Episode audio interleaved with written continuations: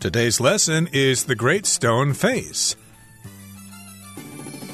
Hi, everybody. My name is Roger. And I'm Helen. And we're going to continue with our literature unit for the month of January. Last time we began to talk about our featured story, The Great Stone Face. Remember, this is a Nathaniel Hawthorne story which was published way back in 1850. So, what has happened so far, Helen?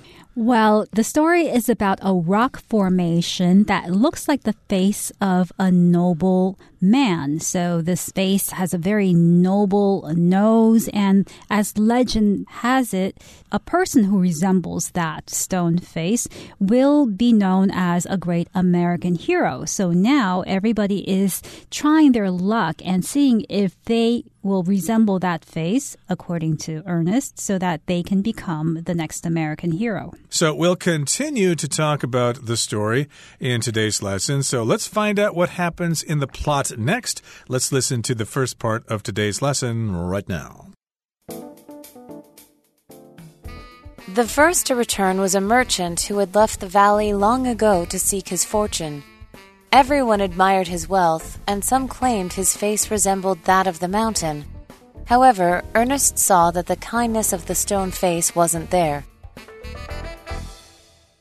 大家好，第一部分我们可以看到单字 merchant， 这个字是名词，指的是商人或是批发商。例如，merchants set up shops in the market to sell everything from food to books。商人在市场里开店，从食品到书，什么都卖。或者，A merchant offered Peter ten gold coins for the strange necklace。一名商人要给 Peter 十枚金币买那条奇怪的项链。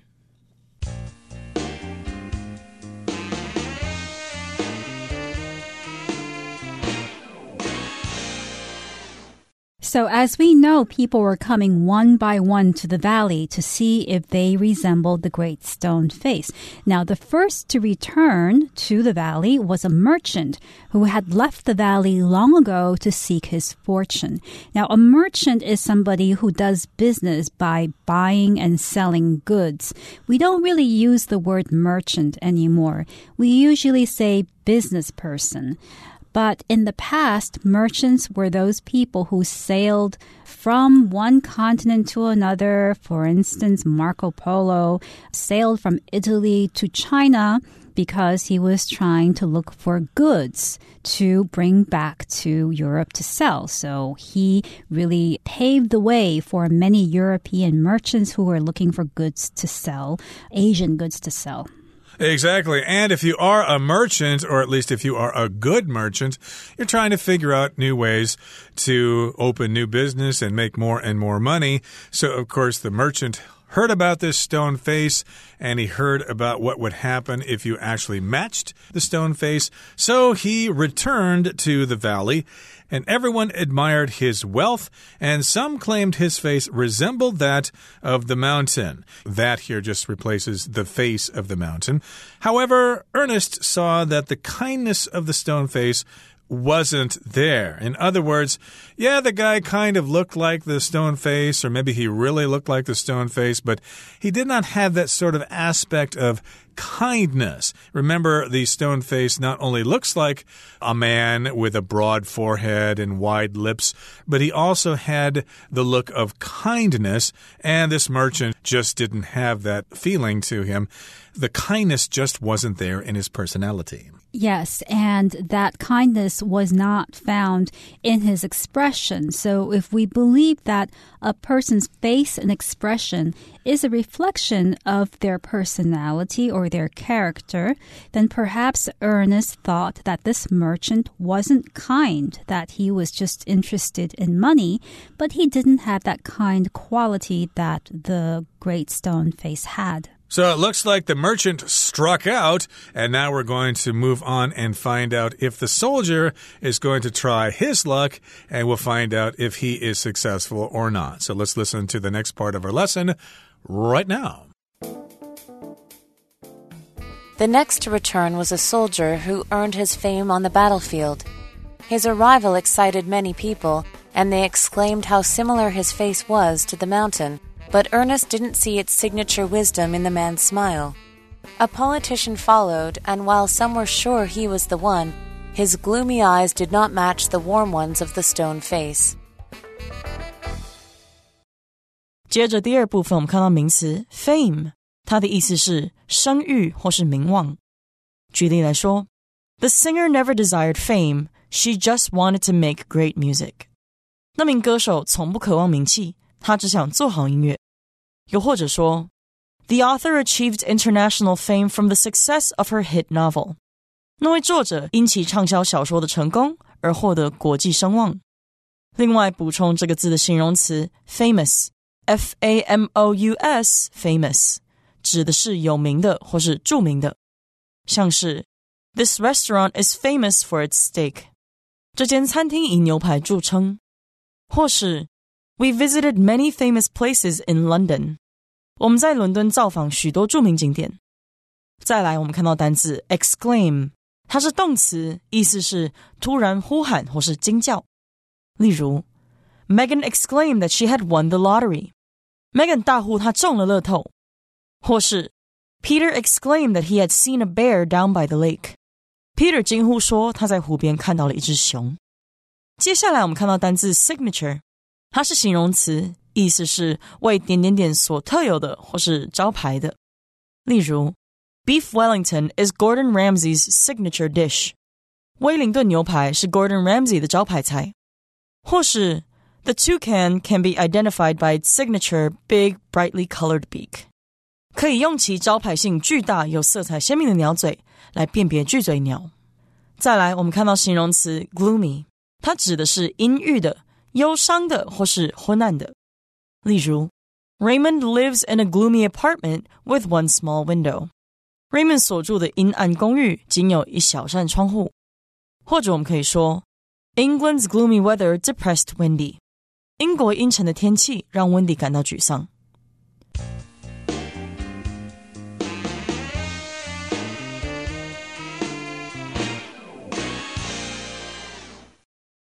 So the next person to return to the valley to try their luck was a soldier.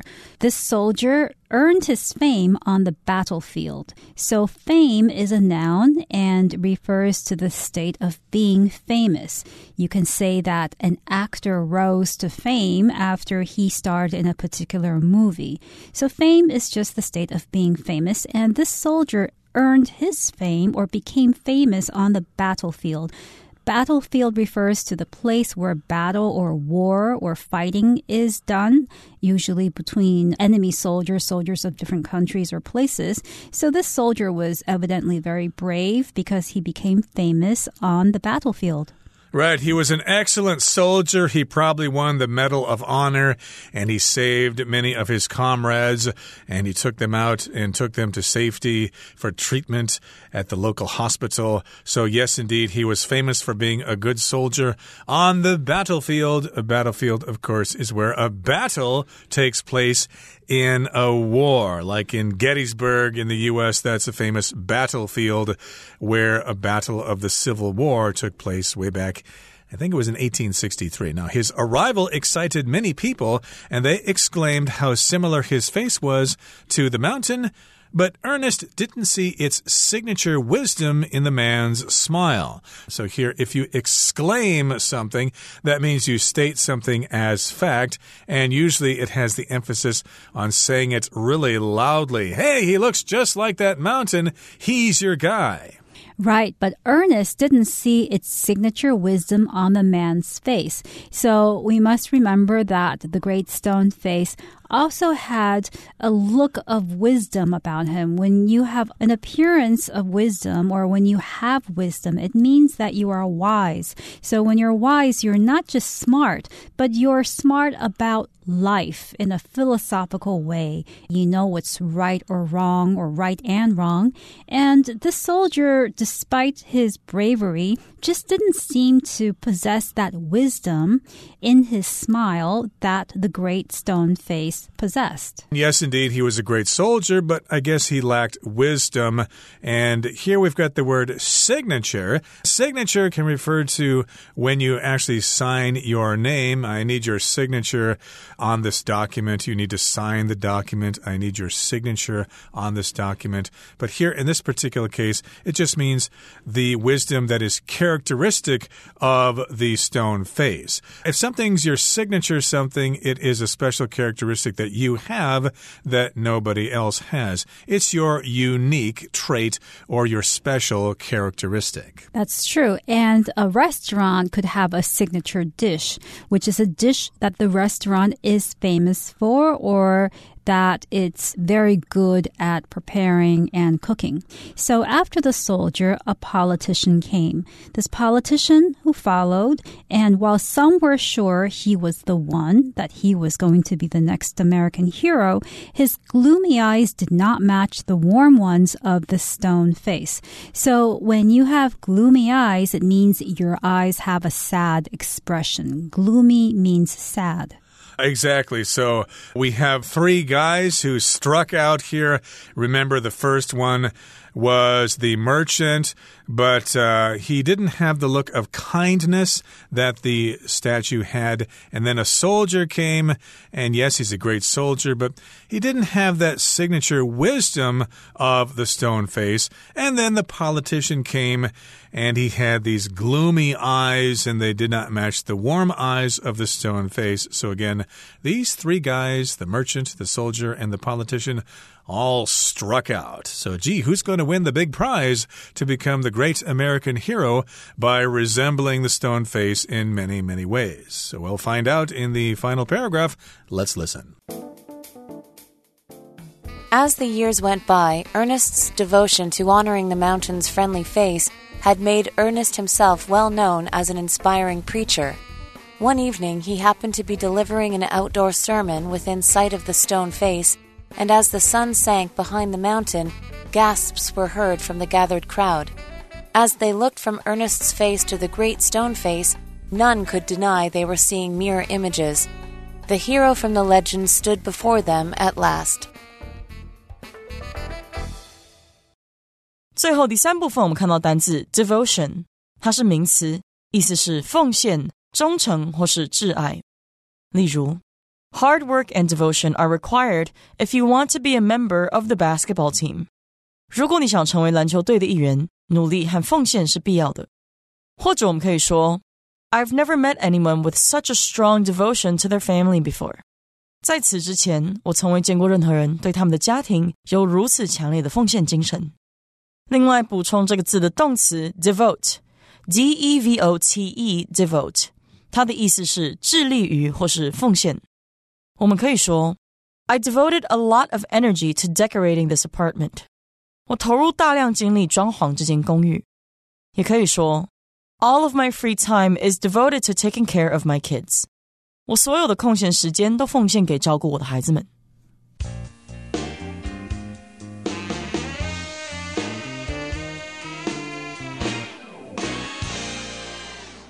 So, as the years went by, Ernest's devotion to honoring the mountain's friendly face had made Ernest himself well known as an inspiring preacher. So, many years have passed, and Ernest's devotion to honoring the mountain made him well known. When you have devotion towards something, it means that you are loyal to that thing, or you have very strong feelings, feelings that are almost religious also it involves a process of spending a lot of time and energy on that thing or on that activity. For instance, a person could have a particular devotion to tennis if they love to play tennis very much. In this case, Ernest had devotion to honoring the mountain's friendly face, which means that he was very loyal and had very strong feelings to the mountain's friendly face. Indeed. So he had this devotion to honoring the mountain's friendly face, or he was devoted to honoring the mountain's friendly face. And because of that devotion, he became well known as an inspiring preacher, or he was famous because he was an inspiring preacher. Now, a preacher is usually someone who is religious, especially in the Christian religion, where they try to get people to believe in the same things that they do. So, if you're a preacher, of course, you're trying to spread the word of the gospel, you're trying to get other people to follow your own church, to follow in the steps of Jesus or whatever. And of course, he knew all about the wisdom and the kindness and the appearance of the stone face. Well, so far it doesn't say anything about him being a preacher, a religious person. However, slowly he does become more religious. Now, one evening he happened to be delivering an outdoor sermon within sight of the stone face, and as the sun sank behind the mountain, gasps were heard from the gathered crowd. So one evening, he was delivering an outdoor sermon. That means he was outside, he was outdoors, it was evening, and he was delivering or giving a sermon. A sermon is a speech that's usually made by a priest or preacher or some kind of religious leader, and it's usually done as part of a religious ceremony. I could say, for instance, that many people, when they heard the preacher's sermon, were moved to do good things and to be generous to other people. Exactly. When I was a kid, of course, I used to go to church with my grandmother.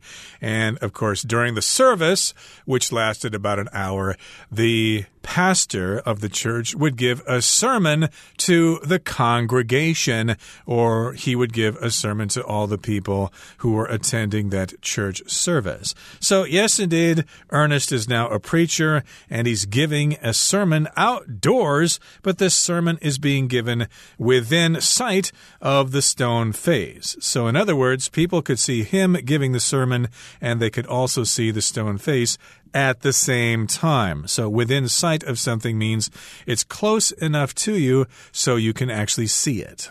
Yes, and as the sun sank behind the mountain, so the sun was going down, gasps were heard from the gathered crowd. So a crowd gathered to listen to the sermon that Ernest was giving. And when the sun went down, they gasped or gasps were heard. A gasp is a sound that you make when you are surprised. It's made when you suddenly breathe in air. You go, that's a gasp. And suddenly the people in the crowd gasped because they realized something. Wow, look at that! And as they looked from Ernest's face to the great stone face, none could deny they were seeing mirror images. A mirror image, of course, is an image of something that looks exactly like something else. Like when you look in the mirror, of course, the image in the mirror is exactly the same as you, except it's reversed from left to right. But in any case, it's still pretty much an exact match. It's a mirror image.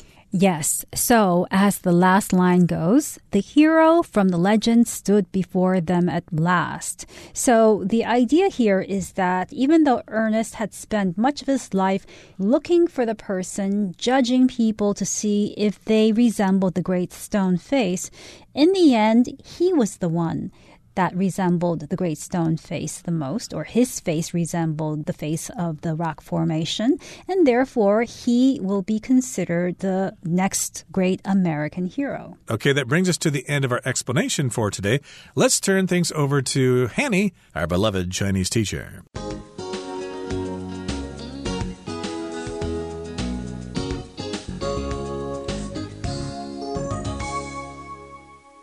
各位同学，大家好，我是 Hanny。我们来看今天的文法重点。课文第二部分写到。下一位是从战场上再遇归来的军人，他的到来让许多人振奋不已。他们惊呼：“他的脸竟然跟这座山如此的相似！”好，文中是用 exclaim 来表达惊呼。我们来学它的字首字根。首先，同学们应该知道 claim 这个字呢，可以当动词或名词去表达宣称、声称的意思。那这个字当字根，则有大叫、呼叫的意思。当我们看到 claim 或者是拼作 c l a m 这一类字根呢，它就带有喊叫、大叫的语义。好，那在我们这个单字 exclaim 当中呢，它的字首 e x 表示由内向外，那么 claim 表示大叫，合在一起。exclaim 就是表达激动的大声呼喊，这个字可以表达可能因为兴奋啊，或是痛苦等等而突然喊叫的意思。好，那顺便补充几个有相同字根的单字。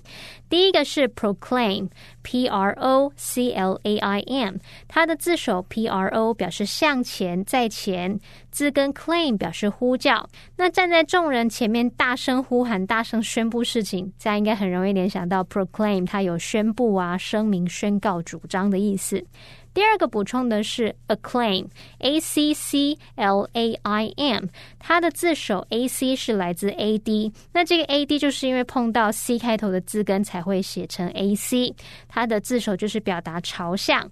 那么字根 claim 是呼叫，当我们朝向某个人呐喊，应该很容易联想到是为某人欢呼的画面。那么 acclaim 它就有欢呼、喝彩或是称赞的意思哦。好，第三个补充的是 reclaim，它的字首。R 一表示往回，字根 claim 表示叫喊。那当有人输掉 比赛的时候呢，搞不好会大声的落下狠话，说我下一次一定要赢回来。我们用这样的画面去联想到 reclaim，它有夺回、取回、拿回的意思，尤其是指说拿回你先前失去或是被拿走的东西。好，那么课文第三部分有一句提到说，某天晚上，Ernest 他刚好在。看得见人面巨石的地方进行一场户外步道。文中是用 he happened to 点点点来表达他刚好怎么样怎么样。happen 在这里表示碰巧。当我们用 happen to 加原形动词，就表示刚好怎么样、正好怎么样、恰巧怎么样。前方还可以加入 just so 来做强调用。举例来说。Her manager just so happens to be my neighbor。她的经理正好是我邻居。诶，好，那我们也补充两个相关的句型。你可以用 It happens 加上 that 子句，或是 It just so happens 加上 that 子句，或者是呢，你还可以用 As it happens 逗号主词加动词。这时候那个 it 是虚主词，用来代替 that 子句，也就是指恰巧发生的事情。举例来说。It just so happens that I know where to find a good Korean restaurant. 也可以说 As it happens, I know where to find a good Korean restaurant. 我刚好知道有一家很棒的韩式料理餐厅哦。好，那么以上是今天重点整理，我们来回顾今天单字吧。Merchant. The wool merchant visited many sheep farmers in search of more wool. Fame. Lady Gaga's fame now comes from acting as well as singing. Exclaim. No way! exclaimed Paula when she was told the surprising news. Signature. The story included many examples of the author's signature sense of humor. Gloomy. The cold, rainy weather made Michael feel rather gloomy. Devotion. The soccer player showed her devotion to winning through extra practice on the weekend gasp. Linda gave a surprised gasp in response to the movie's unexpected ending.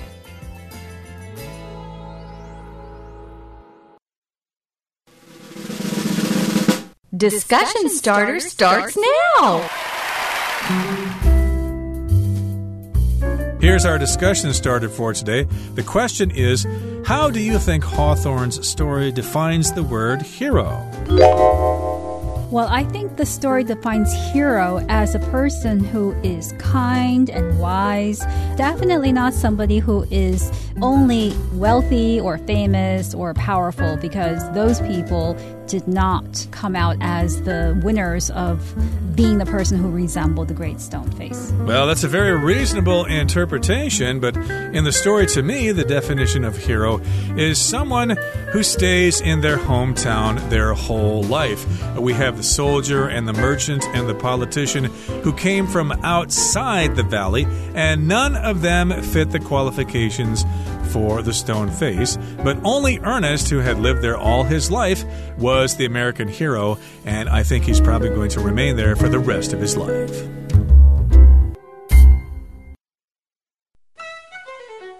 Well, everyone, today's article has come to an end, and I sure hope you enjoy reading along with us. I am Helen. I am Roger. See you next time.